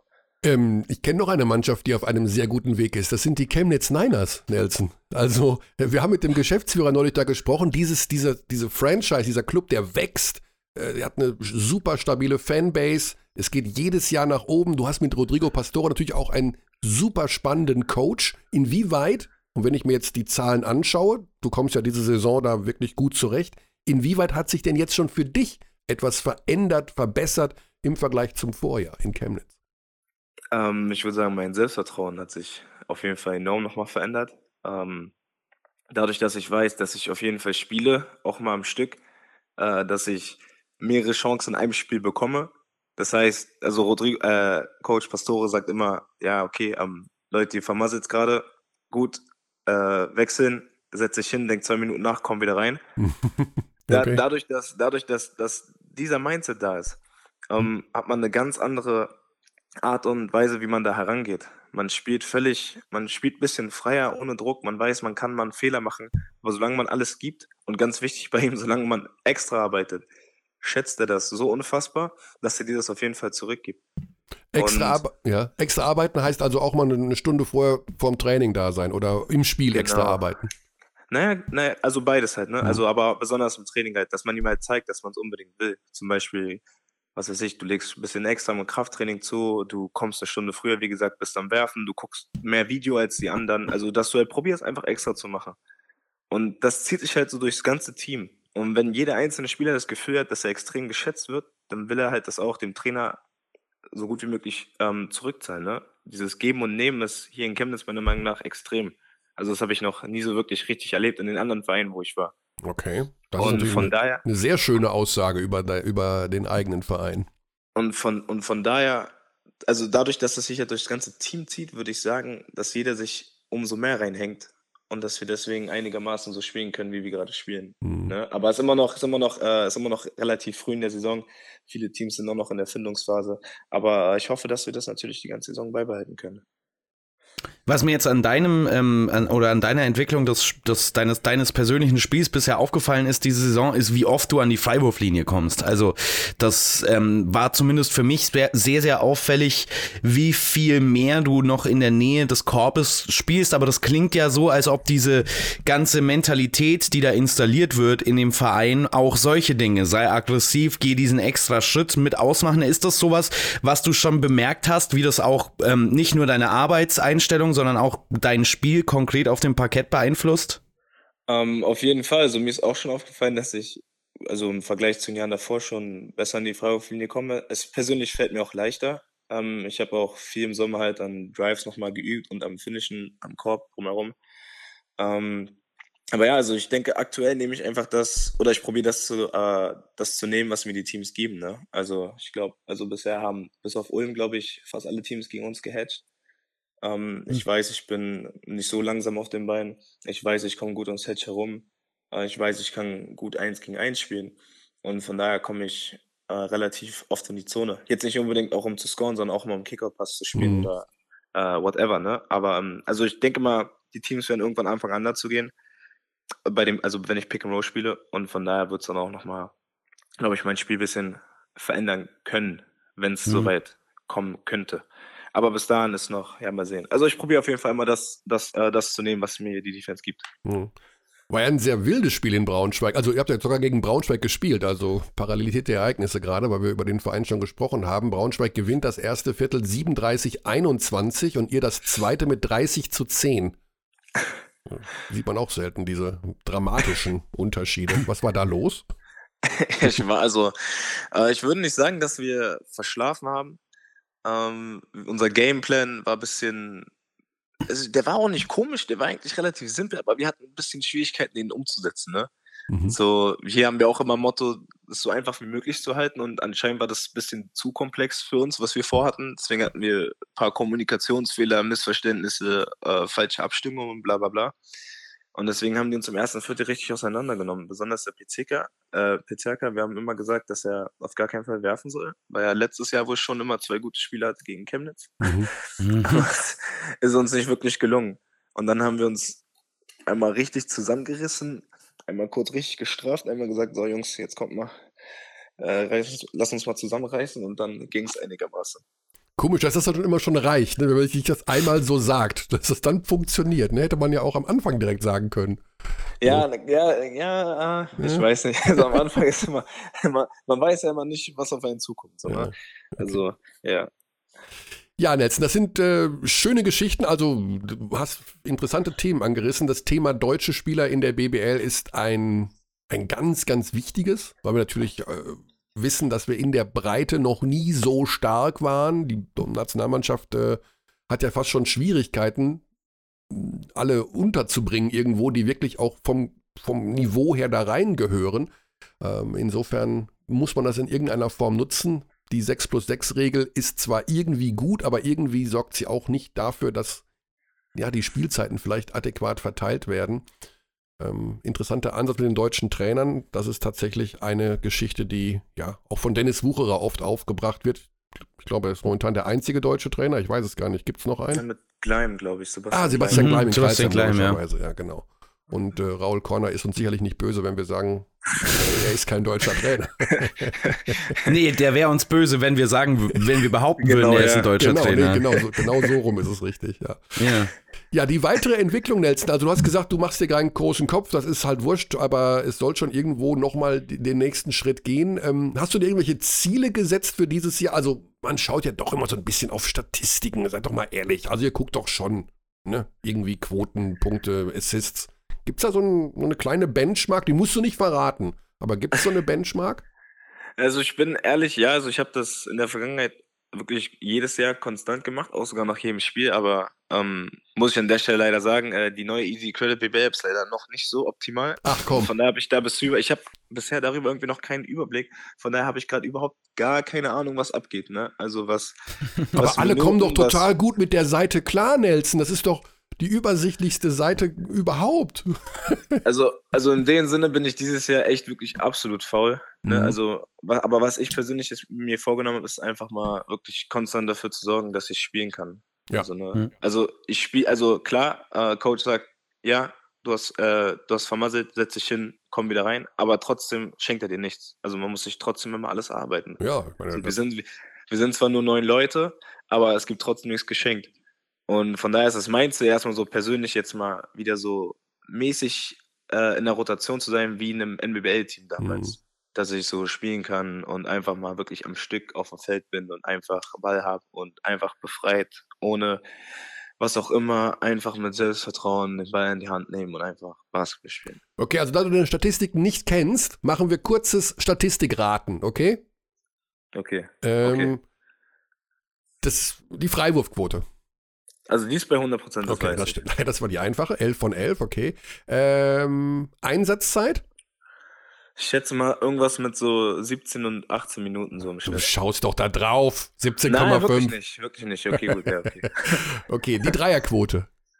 ah, die müsste ich, glaube ich, habe drei von sieben geworfen in allen Spielen zusammen. Ja, da, ja, richtig abgespeichert. 3 von 7, 43 Prozent. Also, wenn die so bleibt, muss man sagen. ist, okay, Ist okay. ist okay, wie gesagt, ja. Dann die Assists. Ich glaube, das ist 1,8, 2, irgendwie sowas vielleicht. Ist auf jeden Fall noch ein bisschen unten. Kann Also du hast, du hast vielleicht haben. nicht nachgeschaut, aber du hast alle Zahlen einfach im Kopf. 1,8 ist nämlich genau richtig. Ach so, ah, okay. Nee, nee, nee. Aber ich habe wirklich, ich hab wirklich nicht nachgeguckt. Okay. Dann, äh, okay, dann kommen wir mal zu den Turnovers. Ja, Turnover habe ich auch noch, ist auch noch eine kleine Baustelle, aber wir sind ein pa Passing-Team, ne? Also wir probieren den Ball sehr, sehr viel zu bewegen. Von daher ist es, glaube ich, normal, dass man viele Turnover macht. Du, du willst mir jetzt nicht sagen, dass du nicht genau die Zahl weißt. Nein, bei Turnover weiß ich wirklich nicht. Ich weiß nur, dass ich Spiele hatte, wo ich ein paar mehr Turnover hatte. Ich glaube, das sind 2,5 bis 3 vielleicht. So Hm, ja, Richtung. 3,0 steht hier bei mir. Okay. Mhm. Okay, ja, okay, ist schon mal besser. Ich weiß, ganz am Anfang waren es auf jeden Fall 5. Ist schon mal besser geworden. Und dann die Statistik, auf die viele Fans und generell man auch als Spieler natürlich schaut, die Punkte. Ich glaube 8 oder so. Sehr, Acht. sehr bescheiden, pretty humble, aber es ist sogar ein bisschen mehr. 9,5. Ah, okay, Oh. okay.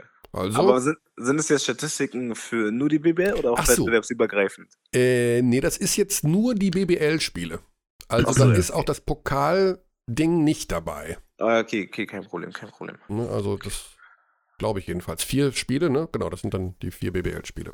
Ja, mit Pokal wären die Stats ja nochmal besser. Ja, Dann werden ja nochmal aufgewertet werden. ja. Okay, aber jetzt habe ich, die habe ich jetzt nicht hier. Ich habe jetzt nur diese. Aber, aber das ist auf jeden Fall eine sehr wertvolle Übung nach vier Spielen, äh, so die, die Counting Stats durchzugehen. Das hat meistens sehr viel Aussage. Naja, aber ähm, ist ja interessant zu wissen, wie weit äh, Nelson weiß, wo er ungefähr steht. Insofern. Ich finde, das ist ein, also, äh, äh, sorry, wenn ich hier so dazwischen schieße, aber ich finde, Nelson, das ist eine fantastisch, es ist ein sehr, sehr gutes Zeichen für eine Entwicklung als Spieler, wenn man seine Counting Stats äh, nicht jeden Tag nachschauen muss. Ich finde, das, ich glaube, das ist eine gute Sache für dich. Ja, nee, also finde ich persönlich auch. Also klar, man hatte früher mal diesen Druck. Was heißt Druck? Aber man wollte unbedingt, weil man halt NBA-Spieler NBA gesehen hat, ne, mit diesen Stats so. Und ich würde mal sagen, ja, Mhm. BBL, NBL, da wo es angefangen hat, wo man das äh, nachgucken kann. Weil man halt natürlich immer sagen, boah, guck mal hier, ich habe jetzt die letzten drei Spiele 20 Punkte pro Spiel gemacht. Oder hier, guck mal, ich habe 11 Assists im Schnitt die ganze Saison über gehabt, so, ne. Aber am Ende des Tages, so, das ist so das Einzige, was zählt, eigentlich gewinnen. Mhm. Ne? Und wenn man das Absolut. So, wenn man das kombinieren kann mit seiner persönlichen Entwicklung, plus dass man in einem guten Umfeld ist, wo man ein Team zum Gewinn helfen kann, das ist viel wertvoller. Ja. Weil ich sage immer, du kannst 20 Punkte im schlechtesten Team der Liga äh, averagen und du kriegst und du bist vielleicht nächstes Jahr nicht in einer besseren Situation. Aber du kannst Mhm. von mir aus 5 Punkte, 3 Rebounds, 5 Assists averagen in 17 Minuten in einem Team, was im Halbfinale ist und du wirst auf jeden Fall nächstes Jahr 100% besser bezahlt bist vielleicht in einer besseren Rolle, wo du mehr spielen kannst, wo ein anderes Team sagt, komm, ich will, dass du unser Go-To-Guy bist. Also es kommt immer, es kommt immer aufs Gewinn an. Ja. Äh, Nelson, wir hatten gerade Lukas Meissner in der Leitung aus Hamburg und äh, der ist ja zwei, drei Jährchen älter jetzt als du und wir haben schon gesagt, dass du auch gleich hier bist und ihr seid beide Spieler in der Entwicklung und wollt den nächsten Schritt machen. Was er denn so eine, für eine Empfehlung hätte, wenn man immer wieder besser werden will, wenn man sich weiterentwickeln will. Und er hat wie aus der Pistole geschossen gesagt, äh, man muss mehr auf sich selbst hören. Das heißt also, sich von den ganzen privaten Influencern, die einem immer was von der Seite reinflüstern, so ein bisschen lösen. Wie war das bei dir in den letzten Jahren? Gab es immer wieder auch im Umfeld Leute, die gesagt haben, ey Nelson, NBA, NBA, und ähm, du musst das und das machen, du musst da und dahin. Wurde, warst du von oder bist du von diesen Menschen umgeben gewesen und hast du dich da auch ein bisschen von lösen können oder wie ist da die Situation? Also auf alle Fälle. Ich würde sagen, es gibt immer Leute, die irgendwie, was weiß ich, Agenten, Trainer, was auch immer, also die immer alles besser wissen und die dann mit ihrer Expertise auf, äh, ihrer Expertise auf dich zukommen. Äh, er hat auf jeden Fall recht, dass man sehr, sehr extrem auf sich hören muss und dass man für sich selber herausfiltern will, was ich eigentlich will. Und wenn man das weiß, dass man wirklich will und das kom und komplett alles andere ausblenden kann, dann würde ich sagen, dass man in der Lage ist, dazu auch alles dafür machen zu können, um das zu erreichen. Aber jetzt so ganz spezifisch würde ich sagen, also was mir geholfen hat, ich habe einfach sehr, sehr viel Video geguckt und halt eigentlich wirklich wie ein, wie ein Verrückter diesen Sommer trainiert. Also ich persönlich würde sagen, wirklich einfach Training, Training, Training, geduldig bleiben und wirklich probieren, an jedem Fehler äh, zu üben. Und ich denke, solange man halt trainiert, hart arbeitet und geduldig bleibt, wird es einfach nur kommen. Es ist halt dann einfach nur eine Frage der Zeit. Also da ist aus deinem Umfeld, aus deinem Agentur, deine Agentur heißt übrigens Mac Basketballin. Die kenne ich Genau. gar nicht. Mac, also kriegt man da eine Apple Watch, wenn man da unterschreibt oder was ist was Nein. passiert da? Man kriegt äh, auf jeden Fall einen Haufen Ehrlichkeit, wenn man da unterschreibt. Ah, Ne? Okay, schon mal Einen gut. Riesenhaufen Ehrlichkeit. Den Ah, bekommt man ist- bei Apple nicht. Auf gar keinen Fall, leider. Es ist, ja, die Agentur heißt Making Athletes Complete, ne? Ah, ähm, weil sehr, sehr viel Wert drauf gelegt wird, was auch passiert nach der Karriere. oh, Ne? Also, dass man nicht sozusagen nur, in Anführungszeichen, das klingt jetzt ein bisschen böse, aber ausgebeutet wird während seiner Karriere, sondern dass man es schafft, den Spieler so heranzureifen, dass er halt während seiner Karriere sozusagen richtig erwachsen wird und checkt, hey, guck mal, ich muss das und das machen, ich habe hier und hier Geld, ich investiere vielleicht mal da rein, dass man halt einfach nach seiner Karriere auch gut aufgestellt ist. Okay. Deswegen complete. das so, heißt, ne? die raten dir zu Krypto, du musst Bitcoins kaufen oder sowas in der Art.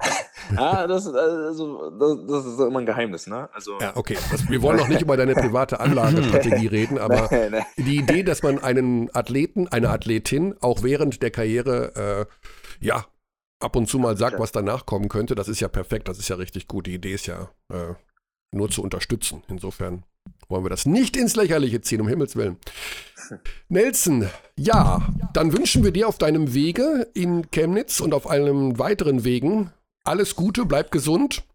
Boah, vielen Dank. Vielen Dank gleichfalls, ne? Mit Gesundheit, ne? Ja, also wir, wir bemühen uns und äh, wir freuen uns auf die nächsten Spiele der, der Chemnitzer, denn wir haben ja das Gefühl, dass da in diesem Jahr einiges gehen könnte, um ehrlich zu sein. Ja, wir schauen mal. Ja, wir schauen mal, genau. Wer wird NBA-Champion, um nochmal zu deinem Lieblingsverein zu kommen, den es Mm. nicht gibt? Ah, ich glaube, die Bucks können echt tatsächlich Back-to-Back machen und Wow. ich persönlich glaube auch, dass Antetokounmpo wieder MVP wird. Also Mhm. ich glaube, die Voraussetzungen sind da. Ähm, ich würde nicht sagen, dass die anderen Teams nicht äh, kompakt sind, äh, beziehungsweise nicht äh, äh, wettkampfsfähig, wie zum Beispiel Brooklyn oder auch Phoenix. Mhm. Aber ich glaube, die Voraussetzungen sind einfach zu stark. Also man hat ja auch gesehen, gerade jetzt, wo die Fans zurückkamen, dass sie gefühlt unbesiegbar waren zu Hause. Mhm. Ähm, ja, und die sind einfach, meiner Meinung nach, einfach zu gut. Die haben, sind noch besser geworden als im Vorjahr. Die haben, wie gesagt, besten Spieler der Welt zurzeit, Team gut drumherum gebaut, guten Coach. Also ich glaube, die können es echt back-to-back Okay. schaffen. Basti nickt, also approved. Ja. Ja. Ja, also macht's. Ich würde trotzdem sagen, dass die Brooklyn Nets der Favorit sind, je nachdem, ob Kyrie Irving sich nochmal entscheidet, Basketball zu spielen oder nicht. Eben. Erster eben, Spieltag ist schon Brooklyn gegen Milwaukee, ne? Ja. Genau, Ja, ja, ja. genau. Aber Ja, ich trotzdem. gehe davon aus, dass Kyrie Irving früher oder später wieder in diesem Lineup sein wird und dann ist der Championship-Favorit für mich die Brooklyn Nets. Wenn Kyrie Irving nicht zurückkommen sollte, dann sind es die Milwaukee Bucks. Ja, okay. Das, das glaube ich tatsächlich auch, aber ich glaube halt, wie gesagt, so, ne, das hat die so zusammengeschweißt. Und ich glaube, die sind jetzt einfach, also von der Attitude her sind die einfach noch gieriger, ne, auf mehr. Und Hm. ich glaube, das darf man auch nicht unterschätzen, diesen Fakt. Aber ja, na klar, also, wenn der, wenn, wenn Irving zurück in die Liner kommt, sieht es auch nochmal ganz anders aus. Aber ja. Nelson, nochmal lieben Dank für deine Zeit und alles Gute weiterhin. Gerne, gerne. Geh deine dass ich da Schritte, geh deine ne? Wege. Wunderbar, Danke. perfekt. Danke, danke. Tschüss, tschüss. Ciao. Ciao. Ich, Wer ist denn deine Lieblingsmannschaft aus der NBA eigentlich? ich bin Auf, so ein welche leichter, NBA, ja, auf welches NBA-Team freust du dich in der kommenden Saison so richtig? ich bin ja so ein leichter Bandwagon-Typ, muss ich sagen.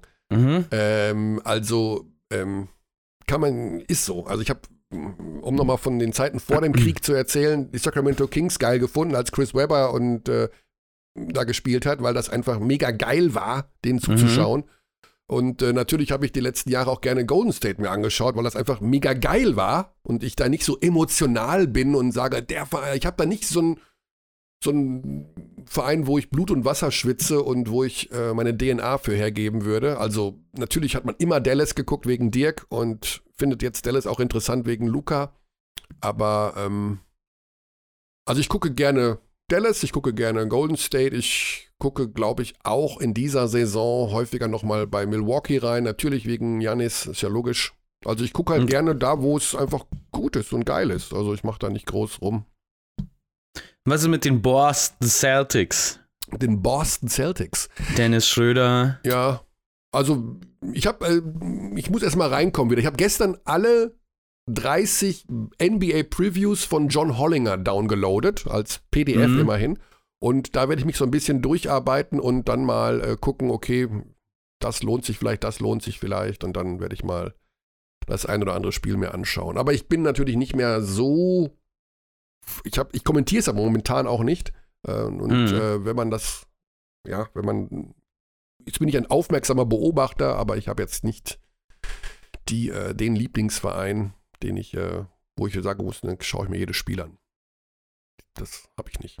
Was ist bei dir? Das du schaust, okay. du schaust was? Du schaust? Ich habe, also ich, bei mir geht's ganz ähnlich. Ich bin aber tatsächlich im Gegensatz zu Nelson Weidemann ähm, ein Fan von Spielern. Ich äh, will einfach bestimmten Spielern Ja. so häufig wie möglich beim Spielen zuschauen. Da äh, zählt natürlich Steph Curry dazu, der the most entertaining player in the world. Absolut. Ähm, Trey Young, Ja. ich liebe es, dem Kerl zuzuschauen. Ich hoffe, dass der sich noch mit viel mehr ähm, gegnerischen Hallen anlegt. Also es gibt wirklich nichts, weil das mich an meine alte Zeit erinnert, als man noch Wrestling angeguckt hat, als auf, auf Sport 1 äh, Monday Night Raw kam. Und, dann, und Trey Young ist wirklich so, so ein perfekter Heel. Der, der ist, sieht schon aus wie ein Wrestling-Heel und benimmt sich so. Ist hervorragend. Besser geht's nicht als das. Du hast, echt, du hast Ähm, echt Wrestling geschaut.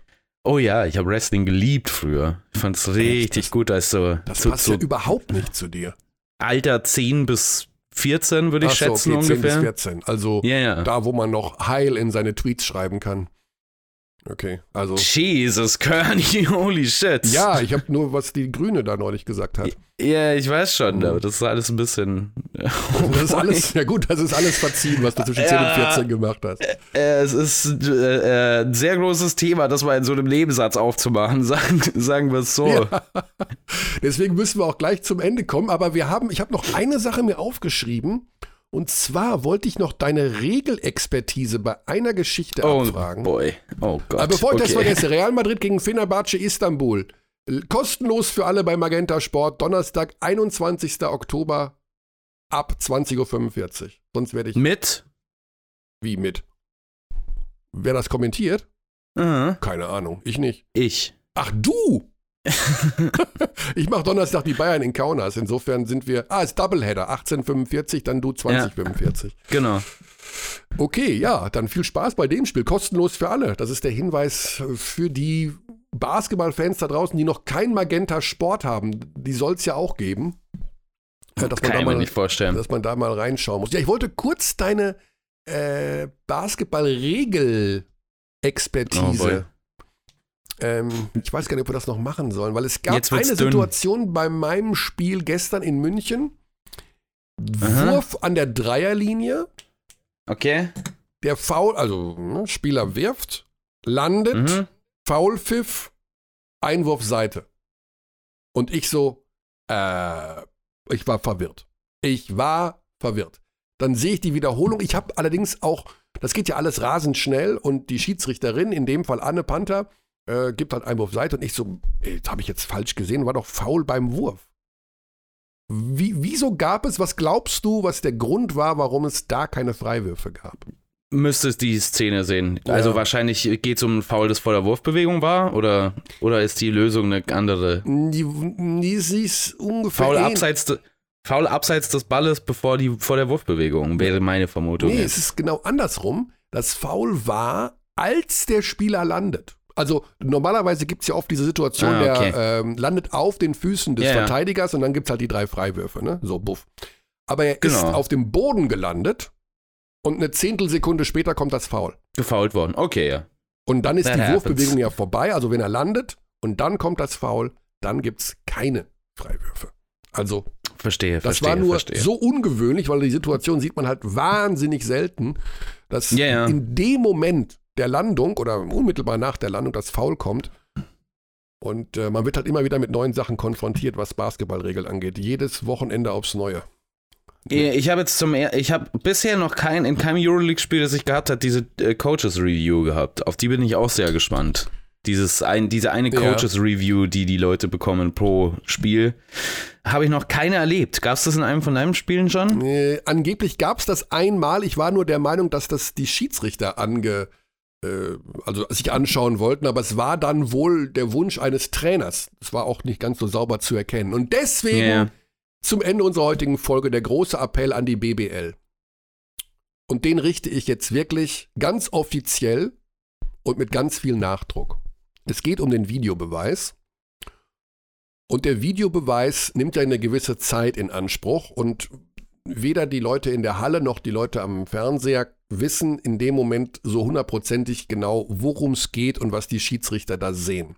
Und das kann jetzt beim Spiel ähm, in Weißenfels beim MBC gegen Würzburg waren das insgesamt gesehen neun Minuten in der Übertragung, die die Schiedsrichter am Videobeweis standen und wir als Kommentatoren, die Zuschauer als Zuschauer, die Fans als Fans in der Halle nicht wussten, was da genau so oder wie genau die Mhm. Abläufe da sind.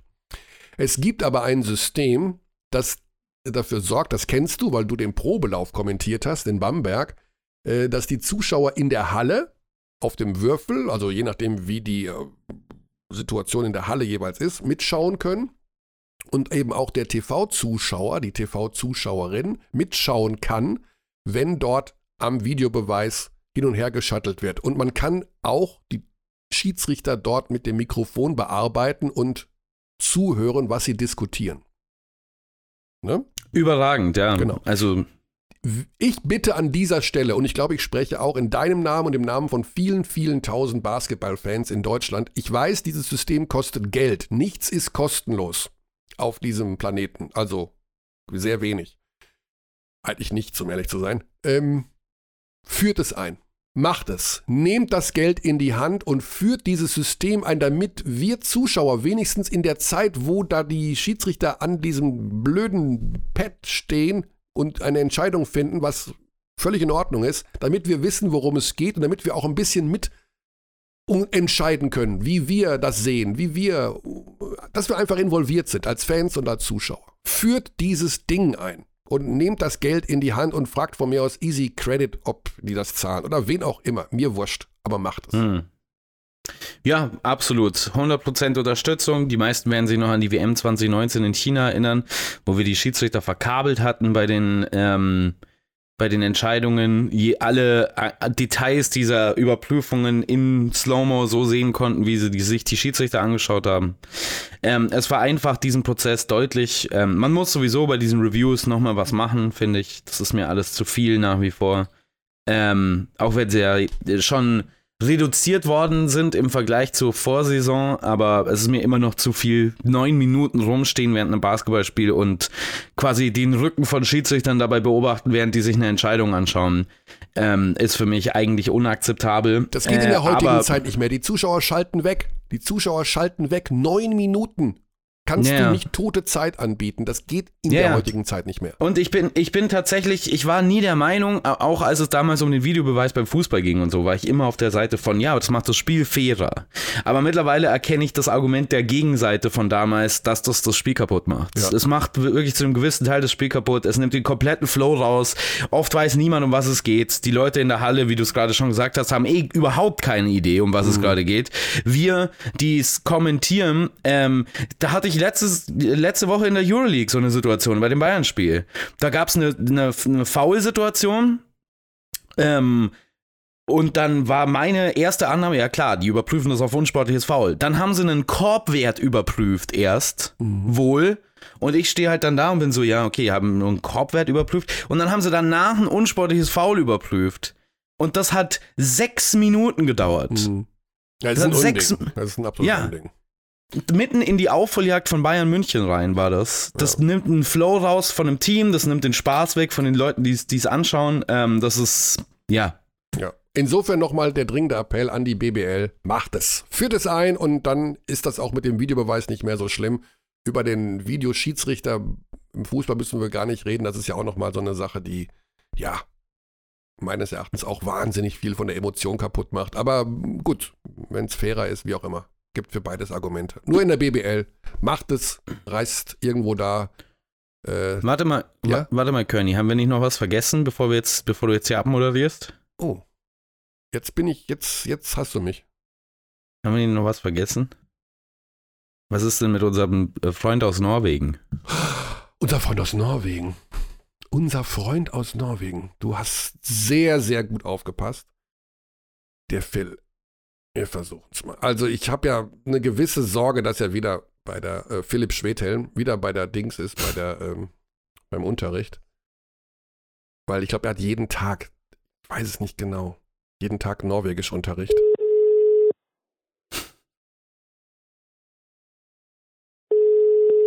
Wow. Wird auch nicht etwa klappen heute?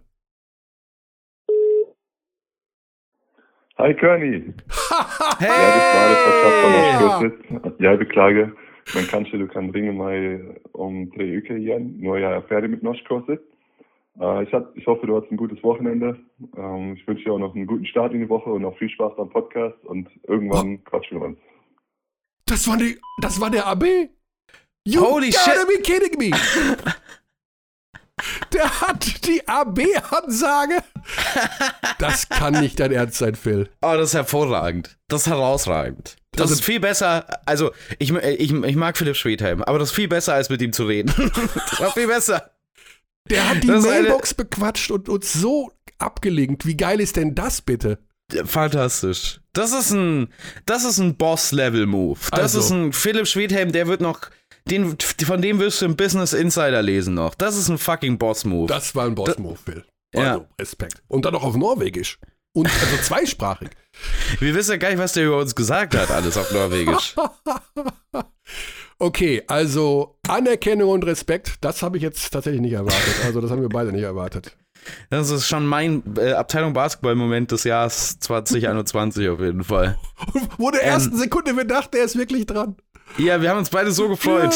Ah, herrlich. Ähm, wir haben noch was vergessen, Gurney, Oh. aber das, mache ich, das arbeite ich schnell ab. Ähm, Sonntag, Courtside Live, Ah. das, da, die Chemnitz Niners, wir haben Nelson Weidemann Ja. gerade eben gehört, gegen Ratio Farm Ulm. Ulm. Genau, das war ja mit, also wir wollen immer auf dieses Chorzeit-Live-Spiel in besonderen hinweisen, weil wir dort 30 Minuten Vorlauf haben, also nochmal mehr Einstimmung auf dieses Spiel, nochmal die Chance, beide Teams besser kennenzulernen. Basti ist heute hier der, der putzt die Lücken hier weg. Das ist sehr gut, sehr, sehr gut. Wir müssen aber jetzt nicht noch irgendwo anrufen. Das haben wir, glaube ich, für heute. Ich wir wollen ja ein nicht. bisschen kürzer werden. Das haben doch manche geschrieben. Also eine Stunde 50 das kriegen sie nicht mehr unter pro Woche mit dem Podcast. Ja, ich habe ich hab nur einige gelesen, die gesagt haben, macht ruhig noch länger. Echt? Ja, ja. Okay. Also, Aber das schaffe ich nicht tatsächlich. Ich muss irgendwann mal eine rauchen, sonst falle ich einfach ja. um. Es gibt ja diesen einen Podcast von der Zeit, alles gesagt, der auch sechs Stunden Ja, gehen ja. kann. Ne? Also, Ich, ich, ich weiß schon, ich weiß schon. hm. Äh, an, zum Anhören mag ich das auch gern, zum Machen wird es mir irgendwann ein bisschen, äh, ein bisschen ja, anstrengend. ich habe jetzt, äh, Günther Jauch geht, glaube ich, auch über sechs Stunden. Da habe ich drei oder dreieinhalb geschafft. Da habe ich mir irgendwann, also bei einer sechsstündigen oder siebenstündigen Autofahrt, und da habe ich irgendwann zu meiner Frau gesagt, ich glaube, wir, wir schalten jetzt mal doch was anderes an. Also, das ist dann schon sehr, sehr lang. Okay. Dann, bang. Dann war's das für heute.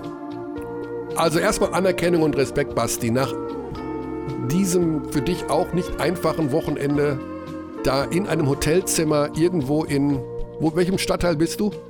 Mitte. In sehr, Mitte. Sehr, sehr extravagant von mir.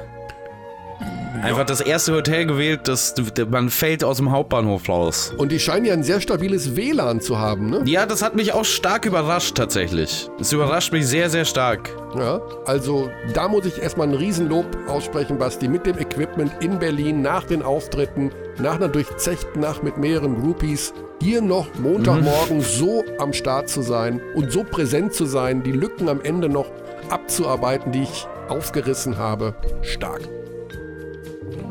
Ja, äh, danke. Mehr habe ich dazu nicht zu sagen. Weiter gutes Gelingen, wie lange bleibst du noch? Äh, Mittwoch fahre ich wieder zurück. Wow, okay. Dann, er wird nie sagen, wo er auftritt, aber schaut mal, die Open-Mic-Szene in Berlin, kann das sein, dass man dich da findet? Das kann gut sein. Da kann man ihn vielleicht dann doch sehen, wenn ihr vor Ort seid. Also, gute Zeit.